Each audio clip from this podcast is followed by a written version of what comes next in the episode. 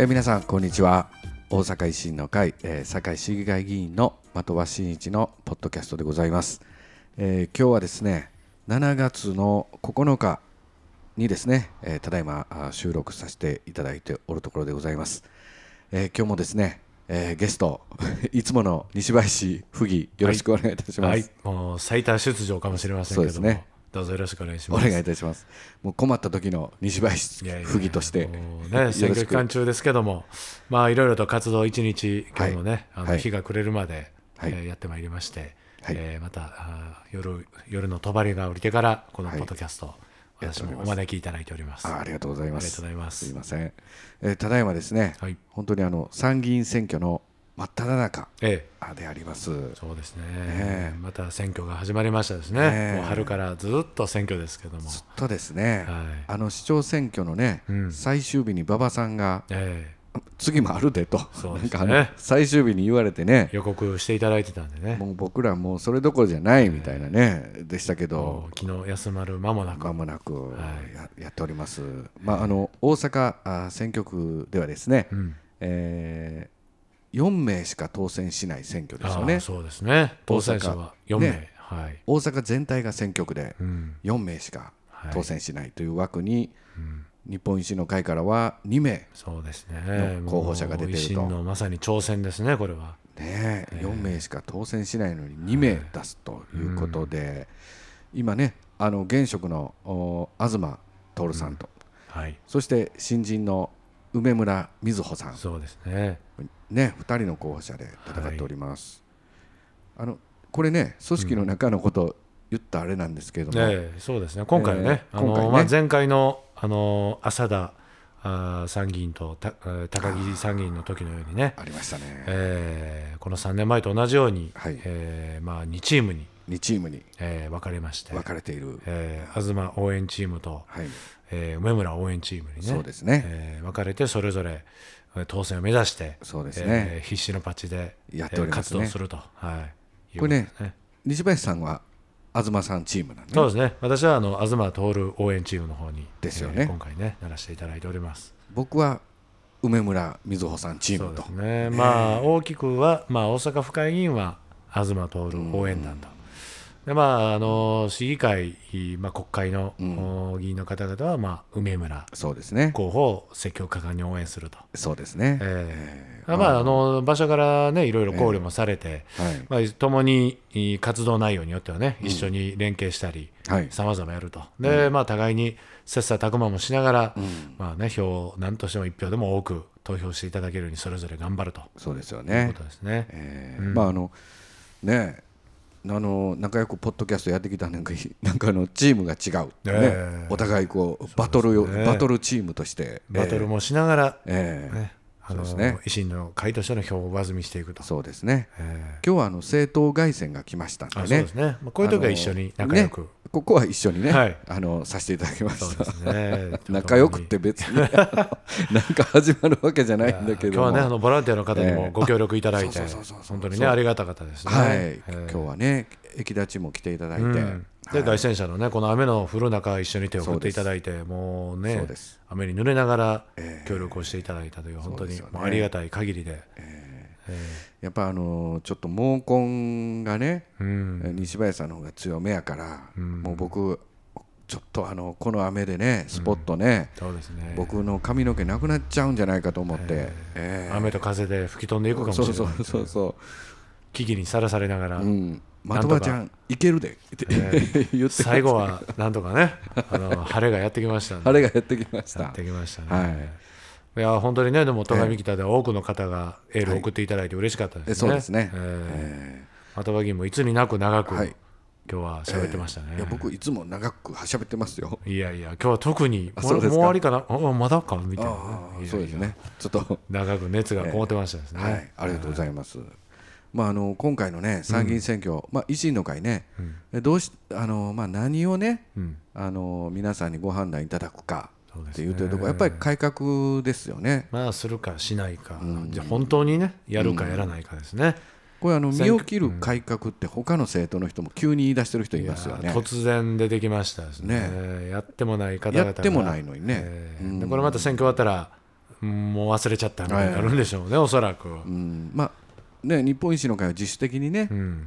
うんやってるんですけどね。そうですね、まあ、あの文書通信費についてもね、1円からの領収書公開、まあ、これについてもあのやってもない方はいろいろね、うん。あのネット上で SNS 上で、えーこの取り扱いについていろいろ言ってはりますけども、はいはいはい、まあならば本当にね1円からの領収書みんな公開しようやと、そうですよね、ね自民党の方々も共産党の方々も、ん。ぜひやってみてくださいということそうですよね。ええまあの維新の場合は、自分たちがやってからうん、あれですよね。そうですね。選挙で選挙で訴えていくと。そうそう。まずやると。まずやってそう。まず行動。もうこれしかね、我々がまあ支持していただいているのも、まあおそらくそこにあるというふうにね、僕も思います。これもそうですよね。ほんまにやってるやんかと、うんあの報酬のカットとかもね、他の政党は、ね、言うだけでやってみんかいっていうね、そういう雰囲気で、ね、まあ、当然、我々やるよと、もう当たり前、言うたことはやるよということなんですね。ですよね、ええ。これまあまあ他の政党のことばっかり言うのもあれですけど、うん。まあやるつもりですっていう選挙になってしまうということですよね。ええそううですね。ん。まあ、でも大阪以外ではまだやっぱりそういうのが通用するってあれですけれども。そうですね、まあ、選挙でそんなもんやみたいな、そうですね。まあ、大阪においては結構ね、うん。あの維新の会も改革をずっとやってきてますんでね。ええ。まあ、これは言うだけじゃなく、本当にね、有言実行というところをね。まさに評価していただいてるんだと思うんですけそどね。うですよね、はい。まあ、そうやってあの、まあ、身を切る改革でこの目の前で、ね官僚の皆さんにね、いやそれはね、覚悟をしっかりねね。あの示していかないと、うん。それはまあついてきてはくれないですね。そうですよね。あんたらも言うだけ書いたね、そうですよね。絶対なってしまうんで、うん。目の前でこう財源を生み出して見せるっていうね、それで大きな改革につなげていくね。と、まあ、覚悟を示さないとね。そうですよね、えまあ、そういったところが国政にですね。えいや最後ね、本当にもう、お堺市も皆さんの力で大きく動かしていただいてはい。まさに最後の砦ともね、この国政は、まあ、我々もまだね、力及んでいないところで、まあ、今回の選挙でね、なんとしても、お切り込んでいきたいですけどね。そうですよね。はいまあ、消費税増税ばっかりをこう先行させる前にやることあるん違うかと。そうですね。いうね。これはもう取れやすいとこから取るというのがね、これまでの、まあ、上等手段ですよね。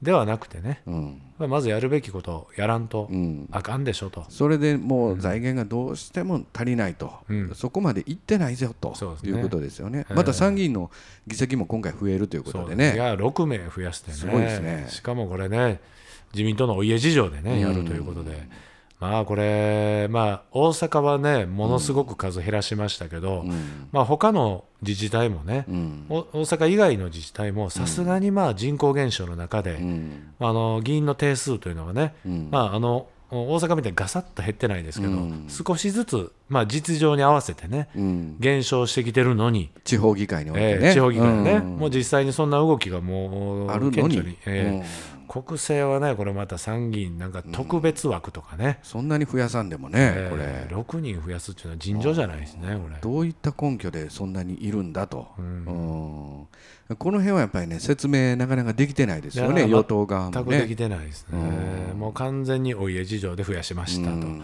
でもうこれ、選挙戦なだれ込んでいますというね、もう分からん間にやっちゃったみたいな感じですよそうですね。まあでもこの4人の大阪選挙区において2人出すっていうのは、まあ、こういった大阪のね、うん。あのまあ、改革を今までね、あのご支持いただいてきた大阪の人間のね我々の言葉思いをね、うん。一人でも多くの国民の声をですね国政に届けるために、まあ、ーこれ4 2人通ること中がやっぱり改革が必要なんだというね、この意思があ届いていくと思いますそうですよね、ええ。まあ、そういったことで、まあ、大変厳しくはなるんですけれどもそこには必ずね、我々目いっぱいもうチャレンジしていくと。そうですよね、えまあちょっと今あの情勢によると東さんはだいぶね、うん。あれですけど、まあね、こんなんはもともとの知名度がね、やっぱ先行してますんで、うん。まあ、あの前回もそうでしたけれどもね、あのー浅田参議院と高木さんの時もまあ同じような状況だったんで、そうですよね、まあ、これまあそれぞれ本当にね力をまあ込めながらやっていけば、うん。えーあのー必ず道は開けると思いますけど。ね。うん。まあ、あの梅村瑞穂さんの方が若干ちょっと今ね、うん。あ僕のチームですけれども、ええええ今若干もうもっと厳しいということでね。ね増やしていただいたらええそうですね、えー頑張ります、松井代表いつも言ってる通りそうですね。選挙運動をやりまくって死んだ人はいてませんのでうねんここれも的場議員の奮起が もう期待されるんじゃないですかね。信頼とはいないってねい。ないですね。うん。はい、頑張ります。は、はい。いありがとうございます。まあ今日もねそういう形で凱旋ね、え一緒に活動させていただきました、いまああの次の話題と言いますと、うん。えーその堺においてはですね、まあ、藤井寺とかね、あの藤井寺羽曳野もそうでですけどね、えモズ古市古墳群。がえー古墳群はい、世界遺産登録と。そうですね。なりましたもう7月。数年がかりになりましたね。ね。7月6日にねうん。アゼルバイジャン。でえ。ね、まあ吉村知事もうん。長藤新市長もうね、ん。あの現地へ赴いて、うん。まああの最後のね、そうですよあねのこの魅力を伝えていただいて、消していただいたというね。そうですよね。え僕はあの7月7日の七夕の日にですね、うんあの阿口神社のえあのキャンドルナイトのイベントにですね、はい。えー歌手としてえ呼んでいただきましておねー。歌を歌ってきたんそれはですけど。世界遺産登録を祝して。そう祝あまあ毎年やってはるんですけども、あのー今回のキャンドルはですね、うん。古墳の形した大きなキャンドル。あの1万個並べてね。それで世界遺産ね祝世界遺産ということで、えーキャンドルの点灯ありましたよ、うんううん。んで僕もあのそこでね、ええ。あのーちょっと歌の合間によかった、よかった、世界遺産よかったってね、あのー言った皆さんね、えらい喜んでましたね。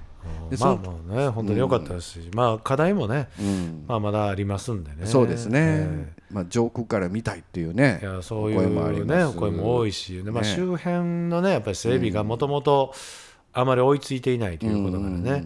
まあそういった懸念もね、ずっとありましたんでね。そうですね、ええやっぱこの歴史とかいうものを見たときにね、あの単にまあ観光施設というよりも、私前にねこう次の世代にも、うん。まあ、この堺でねずっと受け継がれてきたこの古墳群、うん。まあ、次の世代にもきちんとバトンタッチしていくように、うん。まさに世界でも認められた遺産としてねそうですね、ええあの受け継いでいただける、まあ、そのね土壌ができていくん、できていけばなというふうにね、うん。思うんですよね。もともともうすぐそばまでね、うん。あの家が張り付いていたり、うん。まあ、いろんな遊興施設なんかもあったりしてね。ね、まあ、本当にこのままだと、まああのー次の世代にバトンタッチできるんかという懸念もあったんで、そこ大きな課題ですね、ええ。まあ、これがね本当にえー今回の世界遺産登録で、えー逆に立ち退きとかねしていただいたりとか、あーいい意味でのこの注目が集まって、まあ、次の世代にきちんとバトンタッチしていただけたらなと、そうですね、えーそれは本当強く思いますね。そうですよね、まああのその僕もそのイベントでね、うん。お話ししたんですけどええ。これね木原さんの時代からやええ取り組みが始まったと、うん。あの竹山さんの時代じゃなくて。もともとのスタート、ね、のスタートは、あのその竹山市長の前の市長うん。木原さんの時にですねうん。この世界遺産やろうじゃないかとうん。いうことで立ち上げたというふうにですね、えあの木原さんから僕聞いたんでえすけどね、はいはいはいまああのそれでいくと3代にわたってね、うん。えーようやくうー長藤市長の時にですねね。今回決まったということで、まあ長かったですね。そうですね、まあ、ん。ねこれは本当にいい契機にね、ね。いろんな意味でうん。もうしたいですね。そうまああのいわゆるこう長藤市長と、まあ、吉村知事が言われてるように、まあ、あの訪れてくる方々の、まあ、期待というのはねやっぱり実際に、あの前方後円墳をあの姿を生で見てみたいというそうね。まあ、あのそれにまあどう応えていくんかというのも、うん。まあ、あの今後のねそうですね、大きなあの課題というかねね。テーマになってきますよね。うん。今なんかあの気球飛ばすとか言ってね。そうですね、ええでもそれはそれでね、本当に一つの案だとそうですね。思うんで、ええ。あとはもう本当にそういうことを、おまさに堺の市議会でもね、皆さんから、地域から出てくる意見なんかを踏まえて、そうですね、まあ、あの大議論していただきたいと思いますからね。えーそれはそうやと思います、ええ。僕ら僕ねあの水上飛行機の視察も行ってきたんですけどね。うん。あのすまあ、気球はね、うん。遊覧だけ遊覧だけ歌あれですけどもね、あのその場で真上に上がっていくという感じそうそう。そう、ですよね。まあ、水上飛行の場合は、新たな航路を開発するという形なんで、まあ、遊覧飛行もできますし、うん。あの島根とか、うん。まあ、尾道おうでですねあの堺からもう水上飛行機でピョンと行けるっていう意味では、うんまあ、今後の観光のですね大きな展開もねそうですね。ありえるんかなこれ、ベイエリア、これ、大阪市内ばっかりがね、今注目されてますけども、まあ、堺市がね改めてそのベイエリアについてもね、そうですね。港湾のこう一体改革の松井市長もね、相当言っていただいてるんで、うん。まあ、あの堺の港というのもね、そうですね、えー改めてこう活気づく可能性もそういったことで出てくるんじゃないですすかね。ね。僕もこの辺 IR ねまでね一気に飛んでいくとか。うん。でその IR をまたこうそう IR だけじゃなくて他のね、うん、近畿圏含めて、そうですね、新たなこう航路がね、この堺からそうそう。出ていくっていうのはね、すごいこう夢や希望も出てきますけどね。昔あの堺は大正から昭和にかけて大浜水上飛行場っていうのがうん、もともとありましてあーあねっ、たんですよね。えー水上飛行機の発祥の地と、なっているのが堺でありましてね。ものの始まりなんでも堺と言いますけれども。ですね。まあ、こういったね、うん。こともあるんでね、ぜひともね、なんとかやりたいと、ね。ああのまあ。この民間事業者の方も、うんあかなり乗り気でありますけれどね。いやこれは新たにね堺の場合は鉄道を引くとかいうのは、まあ実際に年数と費用のことを思うとねうん、なかなかね、えーもう現実的にはこう本当にもう水上飛行機なんていうのはね、うん。新たなこう堺の皆さんのね、ん。足としてうん、非常にこう夢や希望が膨らんでくるんじゃないですかね。大阪からまたね、観光客、外国人の人もね、うんただね、あれですって聞いたらね、うん。あの初期投資どれぐらいかかるんかなと思って聞いたらね、うん。桟橋さえ作ってくれたらでいけると。桟橋ってどれぐらいで作れるんですかって聞いたらね、うん。もうお金かけたらなんぼでもかかりますけれども、うん。最小で言うたら50万円ぐらいからできますよっていうことでね。まああのどよくあのビーチでこう板を張り合わせてそうそうそうそう まあええ小型の船舶が止まるぐらいの、うん、桟橋さえ作ってくれればあーただね海の上から飛んでいく分にはねなんか騒音もあんまりなかったですしね。あーなるほど。よかったかなと思うんですけどね、まあちょっとそんなのもまた、またね今後ええ議論していきたい。検討ですねうん。ぜひしていきたいですねそれは。はい。はい、そうですね。それは冬会でもやっていきたいと思います。そうですね。あ、ありがとうございます。よろしくお願いいたします。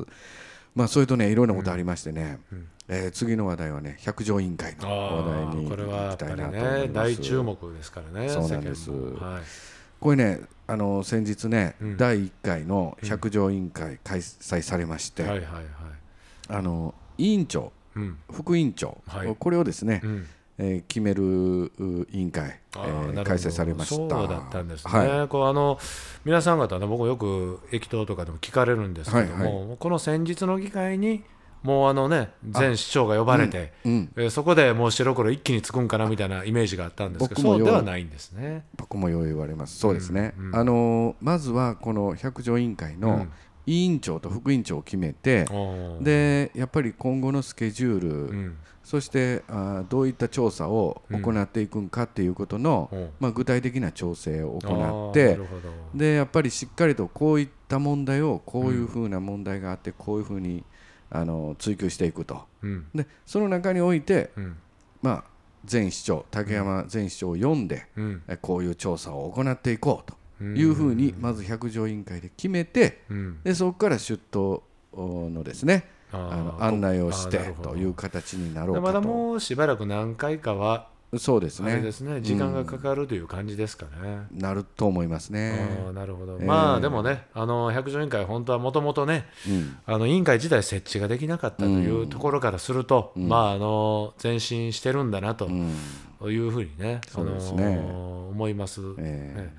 でもまあこれね、うん。あのスピード感もそうですね。い一定ね、いるんでね。やっぱりいると思います。ね、え。ーここは、まあ、あの維新の皆さん方、やっそうですね。ぱりこれ、市議会、うん。頑張っていただくというのがね、ですね。これはまああの多くの有権者の方が、あの期待もしてると思いますし、真相究明にね、うん。でまた注目も非常に高いと思うんでね、そうですね。どうなってるんだというふうにね、ええ。ーそれぜひあのおそうですね。いただけたらなと、ねまたあの竹山前市長がね、あの呼び出すっていうかね、ええ。出頭するタイミングの時はまたこのポッドキャストでもああそうですおね伝えしようかなと思います。ね。はい。まあただ今ねこの百条委員会も公開でやる委員会とうん。非公開で調整するところとうん。これあのー公開非公開公開非公開っていうところで。あのー非公開のところでもですね、うん。えかなりあの調整の内容というのは進んでいるのかなと思いますんで、そうまあ、そういったことでだんだん決まってくるんじゃないかなと思います。まあ、あの委員長はですね、うん。えーうちの市議団から池田和志議員と、うん。で副委員長には水上成明議員と、なるほど、まあ、両方とも正副委員長がですね、うん。維新の会からという形になってます。うん。はい。まあ注目されてるんでねぜひまたそうですね。刻々とはい。またあのご報告いただけたらいいんじゃないですかね。はい。はい。まあ、あの一番鍵になるのは、うん。まあ、あ選挙に携わる、ううん。そういった政治資金の問題、ええ。ーというふうに絞られてますけれども、えうん。やっぱりそこを確認しようと思えば、うん。あーいろんなところもチェックしていかないと。いけないと、まあ、そういったところにおいての、うん。えー各他の会派とか政党とのですね、うん。えーせめぎ合いみたいなこともですね、うん。まあ、今後出てくるんじゃないかなと僕は思ってるんですけどね。はい。えーまあ、しっかりとまたあーその辺もですねあのポッドキャストでご報告もさせていただきたいなと思っております。、そこはお願いいたします。はい。まあ、こんなんで今日はね話題ちょっと盛りだくさんになりましたけども、はい、えー参議院とそして世界遺産と、うん。まあ、百条委員会とはい。いう形で、もっとねねもっとまめに放送して一個一個でやりたかったですけどね、まあ 今日はちょっとこんな形で、参議院のまたはい。終盤あたりでね。終盤あたりでね、はい。またちょっとおやりたいなと思っておりそうですます。はい、えー今日はですね、えー大阪府議会、えー西林勝利さん、ゲストにですね、ちょっとお送りしました。毎回毎回ありがとうございま。ますたあの参議院選挙、ねね。ちょっとお互いチーム違いますけれども、ええまた、えね、また最終日、すべての活動が終わってから、はい、はい、ぐらいにね。またちょっとね、また、はい、お願いしたいと思います。お届けしたいと思います。馬場幹事長スペシャルゲストで、ほんまに、ね来る？お招き入れて、そうなんですか。はい、この間、急に来たけど、ね、まだ今度も、えー、あのあるんじゃないですかサプライズ。そうですか、は、ちょっとお待ちしております、はい、期待しましょう、はい、それでは期待して、えー、放送の方終了させていただきたいと思います、はい、えー、的場真一と。西林勝俊でした。はいどうも。ありがとうございました。ありがとうございました。失礼いたします。